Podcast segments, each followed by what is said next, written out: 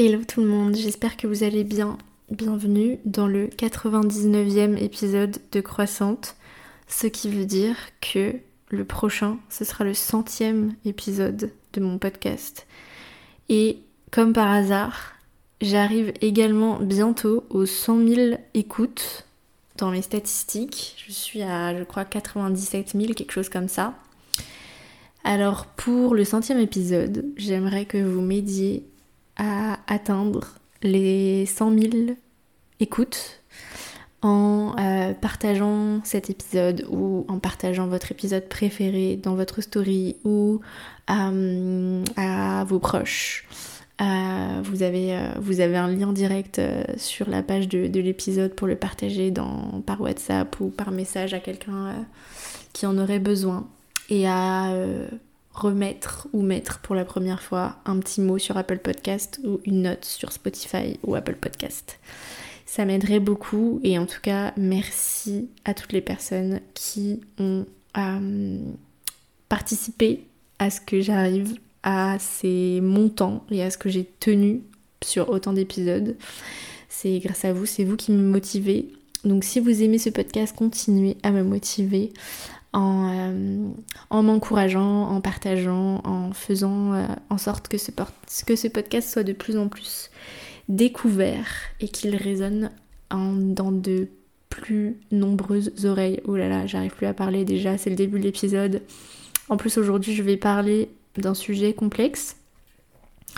Aujourd'hui je vais aborder la question de l'orthorexie dans la naturopathie et dans voilà, le milieu du bien-être, euh, de la nutrition et même, euh, et même de la spiritualité. Voilà, c'est un épisode qui va être un petit peu coup de gueule, euh, dénonciation.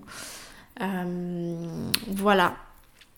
C'est important pour moi parce que donc je suis naturopathe et je suis spécialisée à la fois en nutrition végétale et en accompagnement des troubles du comportement alimentaire et des comportement issu d'une mauvaise relation à l'alimentation et à son corps. Voilà. Donc c'est un sujet qui me touche. Donc l'orthorexie, pour les personnes qui ne connaissent pas, c'est un terme utilisé pour décrire un comportement pathologique lié à l'alimentation, caractérisé par une préoccupation obsessionnelle pour la qualité et la pureté des aliments qu'on consomme. Donc les personnes qui sont atteintes d'orthorexie sont souvent excessivement préoccupées par la qualité nutritionnelle des aliments, la fraîcheur des ingrédients, la manière dont les aliments sont préparés et peuvent du coup développer des règles très strictes et très rigides concernant leur régime alimentaire. Donc contrairement à d'autres troubles alimentaires tels que l'anorexie ou la boulimie, où la préoccupation principale concerne la quantité d'aliments consommés, avec surtout euh, une peur de grossir. L'orthorexie, ça va vraiment se concentrer davantage sur la qualité et la pureté des aliments dans un but de euh, santé parfaite. Euh, et ça peut du coup conduire à des restrictions alimentaires sévères, à l'évitement de nombreux aliments considérés comme pas sains. Et ça peut bien évidemment, comme les TCA sont assez poreux, comme je vous l'ai déjà expliqué ici, euh, ça peut conduire, ce type de comportement peut conduire à tomber dans de l'anorexie ou tomber dans de la boulimie. Et voilà, ça peut engendrer euh, un certain nombre de problèmes de santé, à la fois santé mentale et santé physique avec des carences, etc.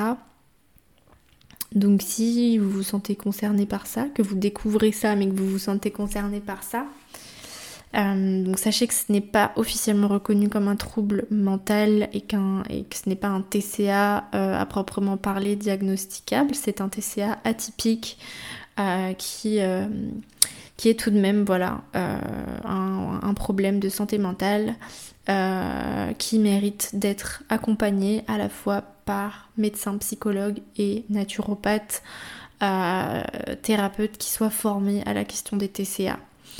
Voilà, c'est vraiment important euh, de favoriser une relation plus saine à la nourriture euh, de manière holistique.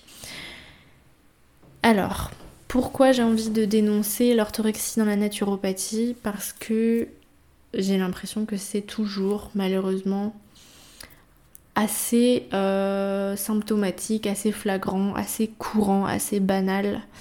Je récupère beaucoup de personnes en consultation qui ont euh, précédemment vu des thérapeutes euh, qui ne leur ont pas simplement donné des conseils, mais qui leur ont donné des règles, des injonctions à suivre à la lettre euh, qui ne correspondaient ni à leurs besoins, ni à leurs problèmes, ni à leurs valeurs, ni à leur goût, euh, et qui ne se basaient parfois euh, sur rien du tout, sur du vent, sur des outils spirituels.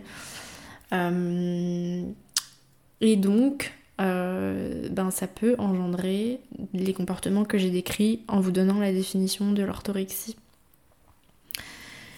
Je suis euh, très triste pour mon métier de voir que ben, finalement la naturopathie et la nutrition végétale, c'est toujours associé à des comportements restrictifs, à euh, des dogmes, à des règles, à euh, des préceptes de choses à faire, à ne pas faire, qui sont figés et que il euh, y a une espèce de, euh, règle comme ça où euh, si tu fais pas tout ça, et eh ben t'es une merde. Si tu fais pas tout ça, t'as pas de valeur. Si tu fais tout ça, tu prends pas soin de ta santé. Si tu fais pas tout ça, tu te respectes pas. Et je trouve ça bah, bien évidemment dangereux, à la fois pour nous, en tant que thérapeute, pour la viabilité de notre métier, parce qu'on est quand même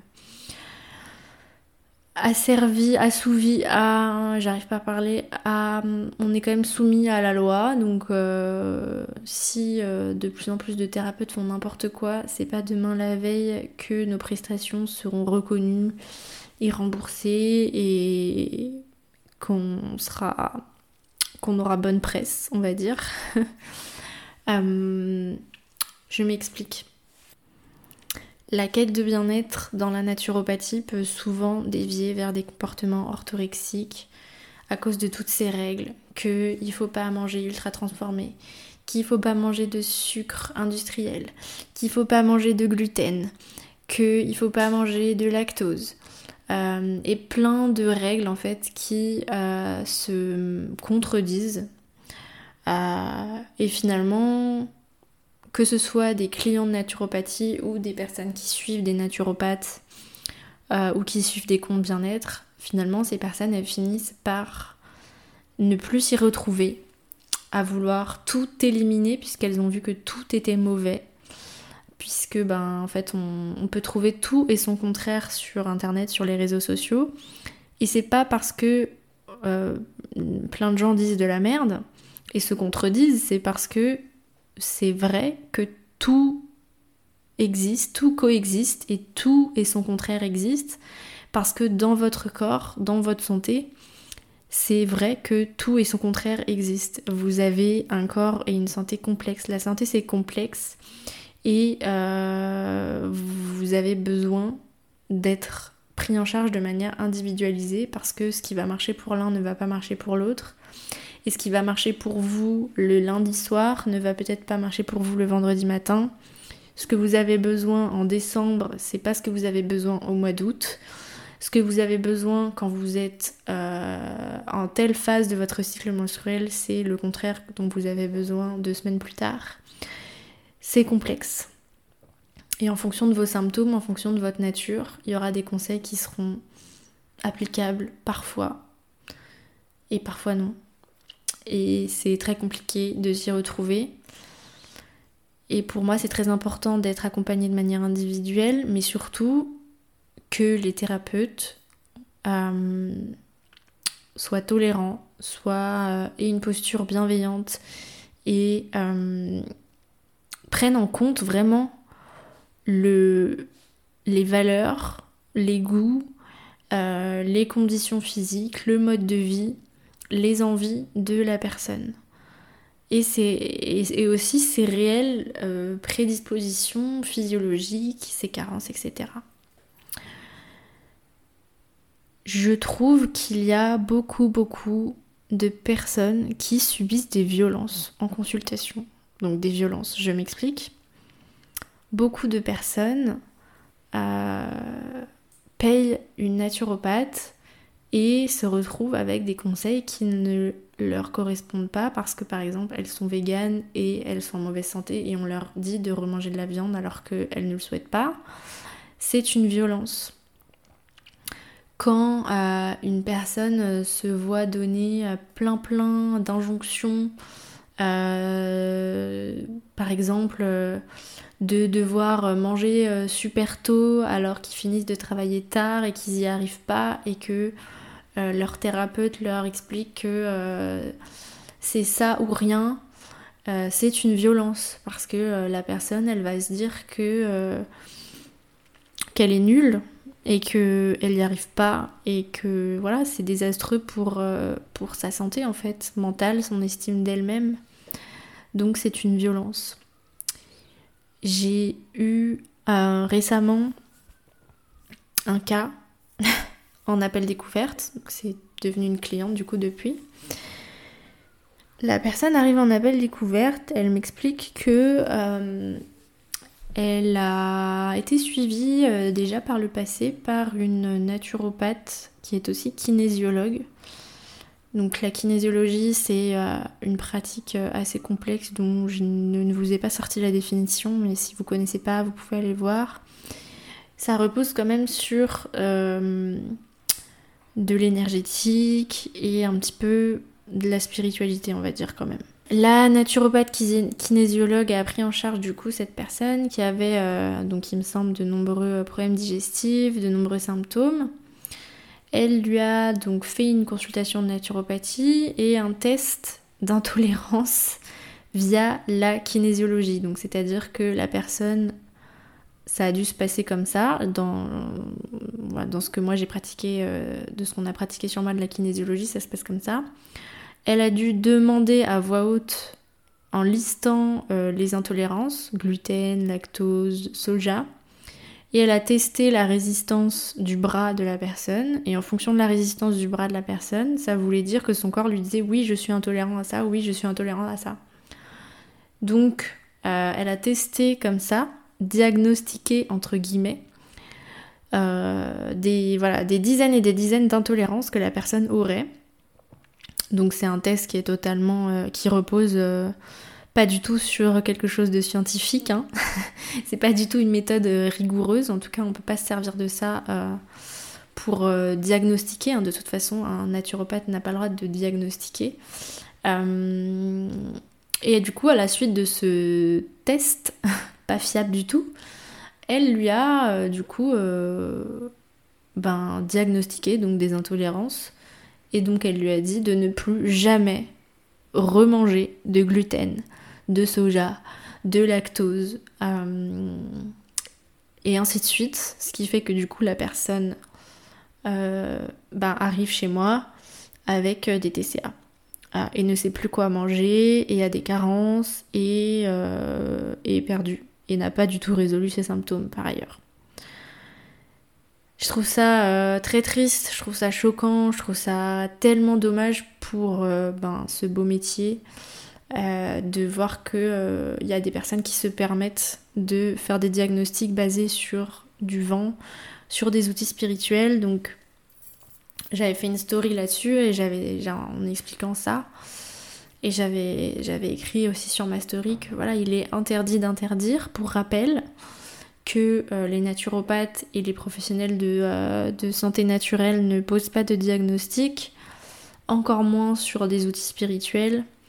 Euh, et les conseils qu'on peut donner ne sont pas des prescriptions médicales, ne sont pas des déclarations formelles et définitives, surtout s'il s'agit de restrictions. Euh, surtout s'il s'agit de personnes qui euh, ont des TCA. Ça, c'est vraiment trigger, euh, enfin, c'est vraiment red flag si vous voyez ce genre de comportement chez des thérapeutes. Clairement, ne leur donnez pas votre argent, clairement. c'est dangereux pour vous, ça, ça va servir personne. Donc, J'avais vraiment envie dans ce podcast de dénoncer ce genre de choses parce que c'est délétère et ça ne sert à personne.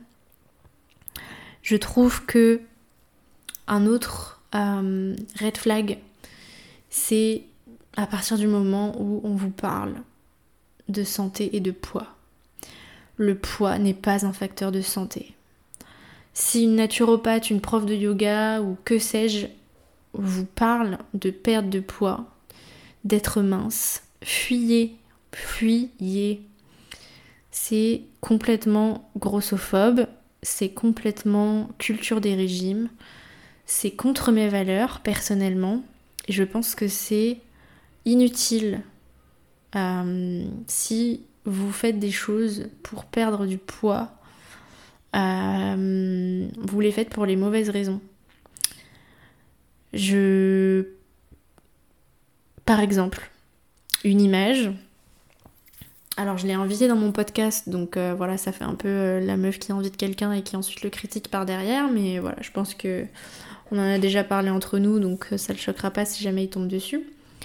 Mais par exemple, l'alimentation ancestrale, donc j'avais invité Mao Brut pour en, parler dans mon podcast. l'alimentation ancestrale, par exemple Mao, dans ses stories, dans sa communication, son argument de vente pour vendre son accompagnement en, alimentation ancestrale, il se base en fait sur des photos de tribus euh, qui ont des corps minces et gainés. Donc l'alimentation ancestrale, euh, leur argument du coup c'est que en ayant une alimentation ancestrale, on est naturellement mince et musclé. Mais je trouve ça tellement problématique. Je trouve ça tellement problématique en fait parce que du coup, bah en fait, il vend, euh, du rêve euh, et il vend euh, de la perte de poids et un idéal de corps basé encore une fois sur, sur du vent quoi. Enfin, c'est clair que effectivement manger sainement, manger des produits bruts, manger des aliments pas industriels, etc. Oui, c'est bon pour la santé, ça, permet d'avoir un corps plus fort, un meilleur métabolisme. Mais vendre ça en disant que euh, c'est ça qui va nous permettre d'avoir des abdos. Enfin, je trouve ça complètement con parce qu'à côté de ça, il y a plein, je suis sûre qu'il y a plein d'autres tribus, il y a plein de façons de vivre qui permettent d'être en bonne santé et qui euh, nous laissent en fait avoir aussi des corps naturels, avoir du gras, de la cellulite, du ventre. C'est pas mauvais pour la santé, c'est pas un signe. C'est pas un signe d'impureté. Et là, on revient vraiment à, à ce truc d'orthorexie en fait de lier la pureté aussi à la santé et euh, la pureté du corps à la santé en fait. Euh, je trouve que c'est vraiment pathologique en fait de penser comme ça et je trouve ça vraiment malsain contrairement à ce que ces personnes-là ont l'impression de de d'être sur d'eux sur le fait que euh, que la santé c'est la pureté et que on doit être mince et musclé et que il ne peut pas y avoir de choses toxiques dans notre environnement et dans notre, notre assiette pour, euh, pour qu'on puisse vivre et que ça devient une obsession en fait. Je trouve ça hyper malsain tout ça. Hier j'ai sorti un réel, euh, un réel un peu déculpabilisant justement sur toutes ces injonctions. Donc c'est une petite vidéo où j'ai écrit j'avoue, je ne médite pas tous les matins, je mange devant la télé tous les jours, je ne jeûne pas, je mange des glucides à tous les repas, je vais à la salle une ou deux fois par semaine seulement. Je préfère manger un peu de mozzarella sur ma pizza plutôt que de me frustrer. Et euh, j'ai reçu ce matin du coup pas mal de commentaires euh, négatifs. Enfin, j'exagère. Il y avait beaucoup beaucoup de commentaires positifs et j'ai eu quelques j'ai eu quelques commentaires négatifs en mode genre que genre je faisais je faisais ce post pour faire du buzz. Genre j'ai pas du tout compris. Est-ce que on utilise toujours cette expression faire le buzz en 2024 je ne crois pas. Mais j'ai reçu aussi des commentaires de personnes euh, qui sont 100% véganes et militantes pour la cause animale qui m'ont dit que c'était pas normal et pas cohérent que je normalise le fait euh, de manger des produits animaux des produits laitiers euh, alors que je suis un compte de nutrition végétale, etc. Et je trouve que, euh, bah, encore une fois, on est, on est là-dedans en fait. L'humain, pour moi, il doit être... Enfin, je pense que la nature humaine, pour moi, elle est incohérente, elle est incongruente, elle est complexe, elle est euh, impure, oui. Euh, on n'est pas des anges. Et je pense qu'il faut accepter cette part de l'humain aussi pour se sentir bien dans ses baskets. Et euh, quand on voit que certains militants véganes vont jusqu'à envoyer des menaces de mort aux personnes qui étaient véganes et qui expliquent ne plus pouvoir y arriver, ben en fait c'est vous qui êtes incohérent. Et je voilà, j'ai essayé d'expliquer à ces personnes que ben moi sur mon compte, mon compte c'est un compte pour les personnes qui sont déjà végétariennes ou flexibles ou véganes mais qui ont des difficultés à le rester. Je m'adresse à ces personnes-là en fait sur mon compte et dans mes accompagnements, dans mes formules de naturopathie pour alimentation végétale. Je m'adresse aux personnes qui sont convaincues déjà, mais qui ont des difficultés à le rester pour ben, toutes ces problématiques de euh, soit de carence, de problèmes digestifs, de, goût, de manque, de, d'aspect social, etc. Donc je m'adresse à ces personnes-là, je les comprends, je ressens la même chose qu'eux et moi j'estime que il faut apporter de la nuance et que ben parfois pour avoir une alimentation végétale au sens d'une alimentation à majorité végétale sur du long terme, ben il faut parfois se lâcher la grappe et que cette mozzarella, cette euh, burrata que je vais prendre sur ma pizza une fois par mois, le plaisir que je vais ressentir à ne pas être frustrée, c'est ça qui va me permettre d'avoir une alimentation végane à 99% tout au long de ma vie. J'ai été végane stricte pendant un an. Pendant un an, j'ai commandé que des pizzas véganes, j'ai mangé que des pizzas véganes. Et honnêtement, 90% du temps, c'était pas bon et j'avais le seum. Donc, oui, j'ai de la mozzarella végane dans mon frigo. Je l'utilise ben voilà, régulièrement dans des préparations et ça me satisfait, mais je suis désolée. Quand je vais au resto, que je paye 25 balles ma pizza en Australie, j'ai pas envie de manger un truc pas bon et oui, les produits, animaux, les produits laitiers sont délétères pour l'écologie, pour la santé animale, etc. Oui. Mais je fais déjà tellement et je tous les jours, j'accompagne des personnes pour qu'elles n'abandonnent pas et qu'elles continuent à avoir une alimentation à majorité végétale sans faire trop marche arrière et essayer de faire de leur mieux et j'ai pas à me justifier en fait.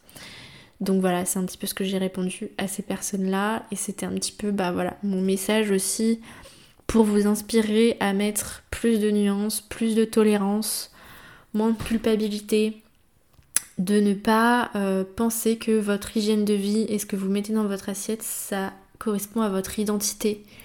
Parce que c'est pas le cas et je pense que cette façon de penser est délétère pour votre estime de vous-même, pour votre confiance en vous et avoir de l'estime pour soi, de la confiance en soi, c'est tout aussi important pour la santé du monde qu'être euh, militant vegan ou militant écolo en fait. C'est aussi le fait de ne pas avoir confiance en soi et de ne pas avoir d'estime pour soi que le monde va mal. Donc priorisez aussi ça et priorisez votre santé mentale. Et je crois que c'est tout ce que j'avais envie de vous dire aujourd'hui. J'espère que cet épisode vous aura plu, vous aura inspiré. N'hésitez pas à m'écrire pour me dire ce que vous en avez pensé.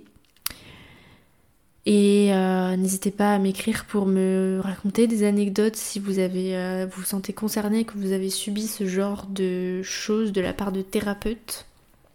Et n'hésitez pas à réserver un appel découverte gratuit avec moi pour qu'on puisse discuter d'un accompagnement si vous êtes actuellement en recherche d'une euh, thérapeute pour débuter un premier accompagnement ou euh, une nouvelle euh, thérapeute pour tester voilà, de nouvelles choses après avoir peut-être été déçu par d'autres thérapeutes qui étaient peut-être moins flexibles, moins bienveillants que euh, j'essaie de l'être. Voilà. Je vous embrasse fort. Je vous souhaite une très bonne semaine. Je vous dis à la semaine prochaine pour un nouvel épisode. Bye.